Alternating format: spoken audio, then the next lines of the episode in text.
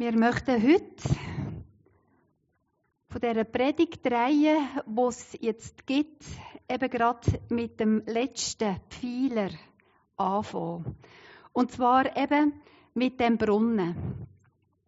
Und wenn wir im Neuen Testament lesen, im Johannes 4, dann lesen wir, hat Jesus eine Begegnung mit einer Samaritanerin, mit einer Frau, die kommt, Wasser holen am Brunnen. Und es gibt sich dort ein Gespräch und ähm, die Frau redet mit Jesus und er sagt, ähm, ich habe lebendiges Wasser für dich parat. Und die Frau sagt, ja, ja, ja, ja, eben das lebendige Wasser. Der Brunnen, wo sie sitzen, wo sie Wasser holt, ist ein Brunnen, wo der Abraham graben hat und der Isaak wieder neu ausgraben hat. Und Jesus redet von dem lebendigen Wasser.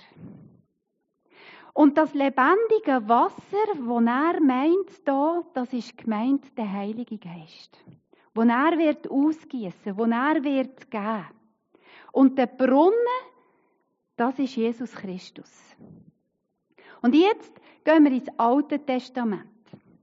Weil im Alten Testament, im 1. Mose 26, die Verse 18 bis 22, dort lesen wir einen Text, wo es eben auch um den Brunnen geht. Und Isaac ließ die Wasserbrunnen wieder aufgraben, die sie zur Zeit Abrahams, seines Vaters, gegraben hatten und die Philister verstopft hatten nach Abrahams Tod und nannte sie mit denselben Namen, mit denen sein Vater sie genannt hatte. Auch gruben Isaaks Knechte im Grunde und fanden dort eine Quelle lebendigen Wassers. Aber die Hirten von Gerar zankten mit den Hirten Isaaks und sprachen, das Wasser ist unser. Da nannte er den Brunnen, Brunnen Zank, weil sie mit ihm da gezankt hatten. Da gruben sie einen anderen Brunnen, darüber stritten sie auch, und darum nannte er ihn Streit. Da zog er weiter und grub noch einen anderen Brunnen. Darüber zankten sie sich nicht, Darum nannte er ihn weiter Raum und sprach, nun hat uns der Herr Raum gemacht und wir können wachsen im Lande. Und was noch ganz wichtig ist, wenn wir auch im Alten Testament lesen, dann dürfen wir auch im Alten Testament, wo Herr steht, auch da geht es um Jesus. Weil Jesus ist auch im Alten Testament, wo er wirkt. Und das ist ganz interessant, dass wir auch da schon von dem lebendigen Wasser lesen. Dass auch da Gottes Geist schon wirkt und gemeint ist. Und das ist das Verbindungsstück, wo wir immer wieder merken, dass Gott wie ein roter Faden durch. Und mich persönlich begeistert das auch immer wieder. Aber gehen wir jetzt zum Isaac. Als reicher Nomadenfürst lebt der Isaac mit seiner Frau im Südland, in der Nähe vom Toten Meer. Und dort war es troch. Er hat nicht mehr genug Wissen für sein Vieh und das Wasser in seinen Brunnen sind ausgegangen. Und weil es kein Gras mehr hatte, ähm, hat sich der Isaac entschlossen, wie sein Vater Abraham, jetzt gehe ich nach Ägypten. Und er ist Richtung Ägypten gezogen. Und dort, in dem fruchtbaren Nildelta, hat es immer noch genug Wasser gegeben und Weidland und Getreide. Aber der Isaac ist nicht weit gekommen. Weil Gott hat zum Isaac gesagt, im Vers 2, bis 3 im Kapitel 26 sagt er ihm, reise nicht nach Ägypten hinab. sondern bleibe in dem Land, das ich dir nennen werde. Sei ein Fremdling in diesem Land und ich will mit dir sein und dich segnen. Denn dir und deinem Samen will ich alle diese Länder geben und will den Eid bestätigen, den ich deinem Vater Abraham geschworen habe. Und so bleibt der Isaac im Philisterland und hat sich in der Stadt Gerar niedergelassen. Und er hat ausgesagt. Also jetzt müsst ihr euch überlegen, wenn er 100 Kilo Samen gesagt hat, dann hat er 10.000 Kilo können ernten. Hundertfach. Da steht, und Isaac säte in dem Land und erntete im selben Jahr hundertfältig, denn der Herr segnete ihn. Und der Mann wurde reich und immer reicher, bis er überaus reich war. Gut, jetzt kommt er als Ausländer, kommt er dorthin, bei den Philister, sagt, und Gott segnet ihn so stark, dass er überaus reich geworden ist. Also, Tiere haben sich vermehrt und das, was er ernten konnte, hat Gott ihm einfach gegeben. Und jetzt, okay, jetzt ist er ein akzeptierter Ausländer, bleibt dort und wird immer reicher. Und irgendein ist er nicht mehr gern gesehen. Und jetzt haben sie den Isaac am liebsten loswerden.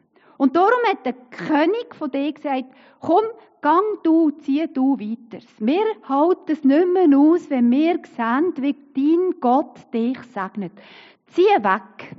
Gang fort aus unseren Augen. Und interessant ist, der Isaac ist dann in ein etwas dünneres, besiedeltes Gegend, in eine Gegend gegangen am Rand vom Philisterland. Äh, Und dort hat sein Vater Abraham Brunnen gegraben. Und jetzt lesen wir da, wenn wir weiter lesen, im 2. Mose, Vers, Kapitel 26, Vers 15, alle Brunnen aber, die die Knechte seines Vaters zu Abraham, seines Vaters Zeiten gegraben hatten, hatten die Philister verstopft und mit loser Erde gefüllt.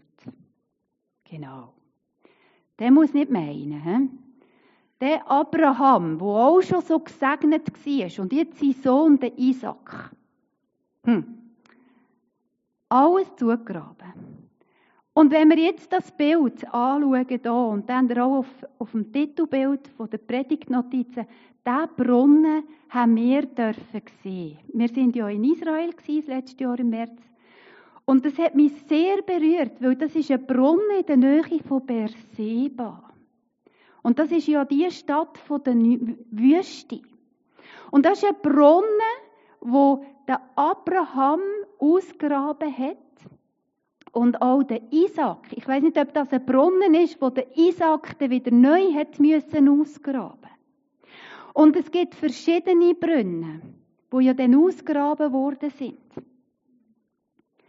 Und wenn wir jetzt den Brunnen anschauen, dann ist der Brunnen bedeutet, das ist Jesus Christus. Und das lebendige Wasser, wo wir hier lesen drin, ist der Heilige Geist. Und jetzt kommt der Isaac zu dem Brunnen, wo er ja als Kind schon daraus getrunken hat und der Brunnen ist verstopft. Von den Finden. Das Verstopfen vom lebendigen Wasser vom Brunnen, wo ja Jesus ist. Und genau so kann es auch in unserem Leben passieren, dass der Brunnen von Jesus verstopft wird. Die Beziehung zu Jesus kann verstopft werden. Und ich habe hier jetzt so ein bisschen Erde genommen und wir können auch die Schaufel nehmen. Und dass da eben der Dreck, die Schuld, einfach so langsam in den Brunnen hineinrieselt und der Brunnen verstopft. Und Philister werden immer auch wieder mit der Welt verglichen. Und so ist die Welt, dass die Welt will, dass der Brunnen verstopft wird. Dass das, wo ich mit Jesus unterwegs bin, dass das einfach verstopft wird. Und ich habe gerade, wir haben gerade in der letzten Zeit eine Erfahrung gemacht mit unserer Kaffeemaschine. Unser Andres hat eine Espresso-Kaffeemaschine gekauft vor etwa zwei Jahren und hat gesagt, so, da kommt jetzt eine gute Kaffeemaschine her. Und immer jemand denkt, ja, jetzt muss er sie dann entkauchen. Und es ist immer weniger Wasser rausgekommen. Und dann haben wir gedacht, ja, die Kapseln sind nicht so gut. Und dann zack, noch ein bisschen zudrückt.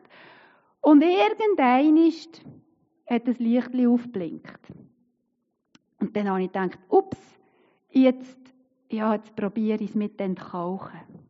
Und wenn, wo ich sie dann eingesteckt habe, mit dem Entkalker hinten drauf, hat der Motor gerohrt, ich hatte das Gefühl gehabt, die Kaffeemaschine, die verjagt sie jetzt nächstens. Und dann dachte ich, jetzt ist Schluss. Es ist nichts mehr rausgekommen, nicht einmal ein Tröpfchen. Und das hat mich so klar gedacht, es kommt langsam, manchmal.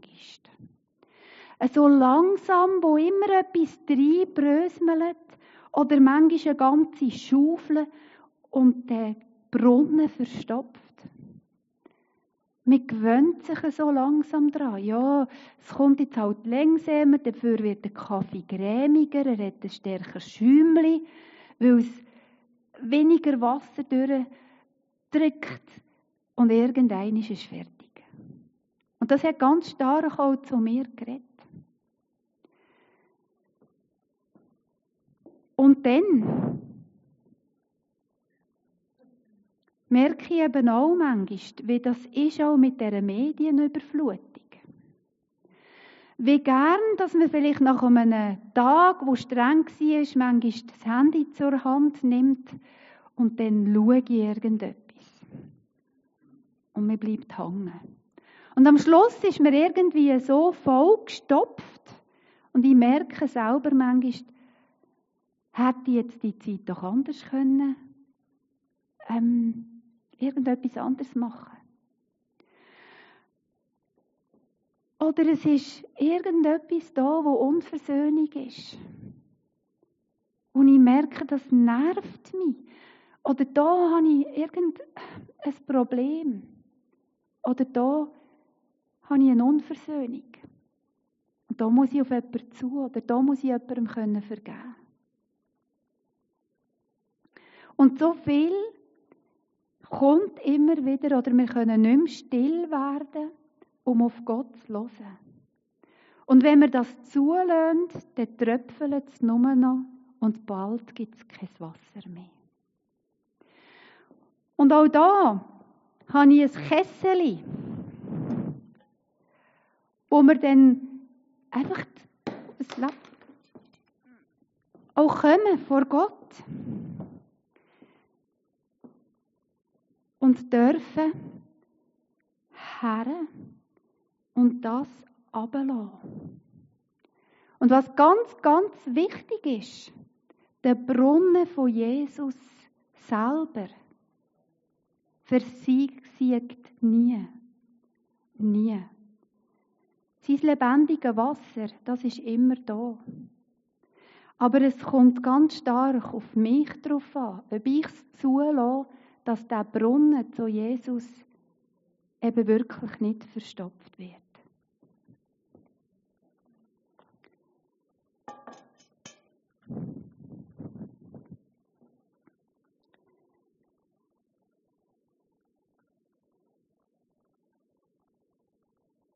Im Johannes 7, 38 und 39 steht, wer an mich glaubt, von dessen Leib werden, wie die Schrift sagt, Ströme lebendigen Wasser fließen. Das sagte er aber von dem Geist, den die Welt empfangen sollte, die an ihn glaubten, denn der Geist war noch nicht da, denn Jesus war noch nicht verherrlicht. Oder auch in der Offenbarung 22, dort steht, der Engel zeigte mir auch den Strom mit dem Wasser des Lebens, der wie Kristall funkelt. Der Strom entspringt am Thron Gottes und des Lammes und fließt entlang der Hauptstraße mitten durch die Stadt. Und das ist das neue Jerusalem, wo wir hier lesen, wo in der Offenbarung steht. Also Jesus ist Quelle, der Brunnen und das lebendige Wasser ist der Heilige Geist. Und das ist die Kraft. Das ist das Übernatürliche. Der Geist, wo auch wir bekommen haben, wo wir Jesus unser Leben gegeben haben. Und in dem Heiligen Geist ist die Kraft der Auferstehung. Und die gleiche Kraft der Auferstehung, wo Jesus für den Toten auferweckt hat, der lebt auch in uns. Der wohnt in uns. Und das zu wissen, das ist so etwas Wunderbares. Und dann kommen wir vielleicht zum Moment, wie beim Isaac, wo er dort in dieser Stadt gewohnt hat, beim König, Abimelech, ist der Moment gekommen, wo er Angst bekommen hat, seine Frau, Rebekka, ähm, zu sagen, dass sie seine Frau ist. Und was sagt er? Es ist meine Schwester. Schon der Abraham hat ja in der Sarah gesagt, ja komm, du bist meine Schwester. Weil die werden mich umbringen. Wenn die merken, dass du meine Frau bist, du bist ja so eine Schöne. Und interessant, wie der Isaac genau ins Gleiche hineingekommen ist wie der Abraham. In diese Lüge. Und das sind manchmal so Momente, wo vielleicht auch wir merken, wo wir Angst haben, wie der Isaac, und uns klar zu dem zu bekennen und zu sagen, ich glaube an Jesus Christus. Zu beten irgend an einem Ort, wo es vielleicht nicht so ähm, typisch ist. Und da sind wir auch immer wieder dazu aufgerufen, eben zu graben. Da, wo verstopft wird, in dem Brunnen, dass wir das rausholen. Dass wir da das, was drinnen ist, anfangen zu graben. Und da, wo die Beziehung zu Jesus stört oder hindert, wir anfangen zu graben. Im Vers 18 steht, und Isaac ließ die Wasserbrunnen aufgraben, die sie zu Zeiten seines Vaters Abraham gegraben hatten und die die Philister nach dem Tod Abrahams verstopft hatten. Und er nannte sie mit denselben Namen, mit denen sein Vater sie benannt hatte. Auch gruben Isaaks Knechte im Tal und fanden dort einen Brunnen lebendigen Wassers. Also der Zugang zu Jesus muss frei sein. Wenn der Brunnen verstopft ist, kann der Heilige Geist nicht wirken. Und meine Frage ist zu mir, wie steht es mit dem lebendigen Wasser? Bin ich mit dem lebendigen Wasser, mit dem Geist erfüllt? Oder wie fühlst du dich? leer oder zugestopft. Und der Isaac findet Wasser beim Ausgraben. Ja, sogar lebendiges Wasser, also ein unterirdischer Bach. Und im Vers 20 heißt es, aber die Hirten von Gerar stritten sich mit den Hirten Isaaks und sprachen, das Wasser gehört uns.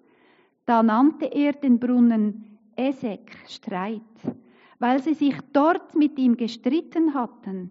Da gruben sie einen weiteren Brunnen und den stritten sie auch. Darum nannte er ihn zeitnah Zank. Also im Isaac, seine Hirten finden immer wieder Wasser und das gibt Streit. Also fremde Hirten kommen und beanspruchen das Wasser, das eigentlich er ausgraben hat. Eigentlich hätten sie ja fast Wasserrecht, oder? Aber das ist nicht so. Und zeitnah bedeutet auf Hebräisch Widerspruch und von dem Wort soll als Wort Satan, Widersacher, kommen. Und genau so ist es ja auch im geistlichen Leben.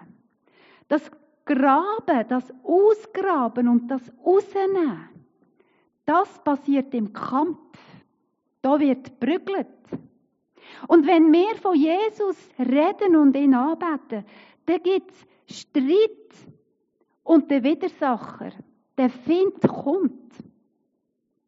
Und schon so manchmal habe ich auch erlebt, gerade wenn es darum geht, ums Gebet, oder wenn wir uns auch Zeit nehmen für das Gebet, dass da der Find kommt und das verhindern will.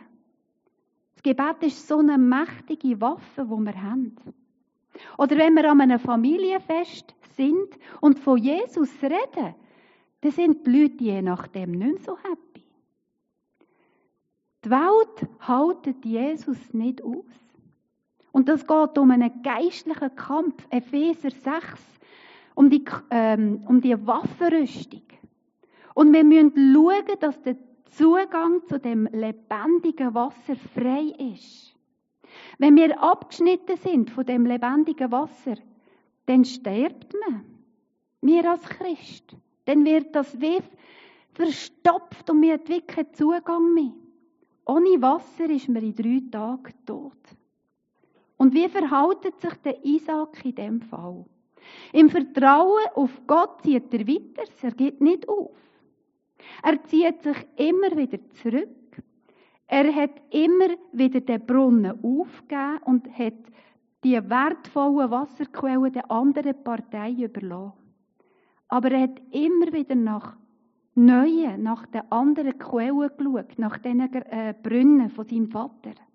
Und trotzdem von seinem Reichtum hat er auch immer wieder neue Quellen müssen suchen. Also das hätte er nicht können kaufen, das Wasser mit seinem Reichtum.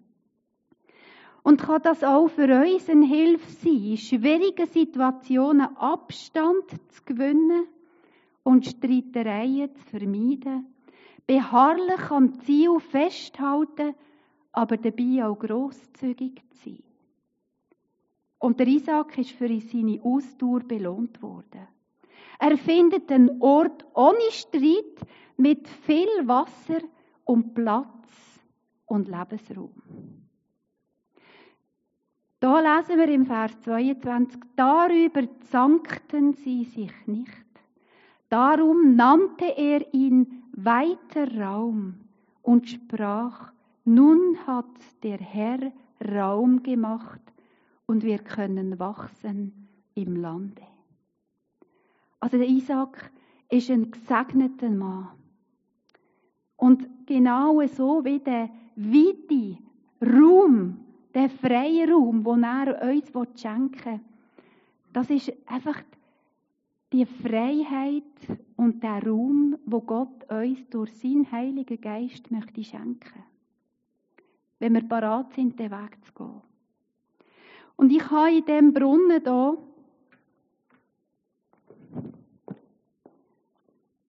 das Wasser und möchte das jetzt einfach so als Sinnbild einmal rausziehen. Das lebendige Wasser, wo überströmt, wo nie versiegt bei Jesus, wo fließt, wo fließt aus mir, wo fließt aus dir, weil der Brunnen nicht verstopft ist. Das überflutet, das fließt weg. Und genau so wünscht sich Jesus, dass wir als Christen, du und ich, dürfen die Liebe das lebendige Wasser vom Heiligen Geist weiterzugeben. Wo auch wir als Chorfamilie, dass wir dürfen ergriffen werden von dem Raum, von dem Platz, von dem wunderbaren Wasser, wo er in uns hineingelegt hat. Und wo wir auch als Gemeinde, als Helfermee, Aargau Süd, dürfen weitergeben und die Ströme fließen, hier in Rheinach, aber auch in Umgebung. Und dann ist interessant, wo da steht, nun hat der Herr Raum gemacht und wir können wachsen im Land. Und das ist Wachstum.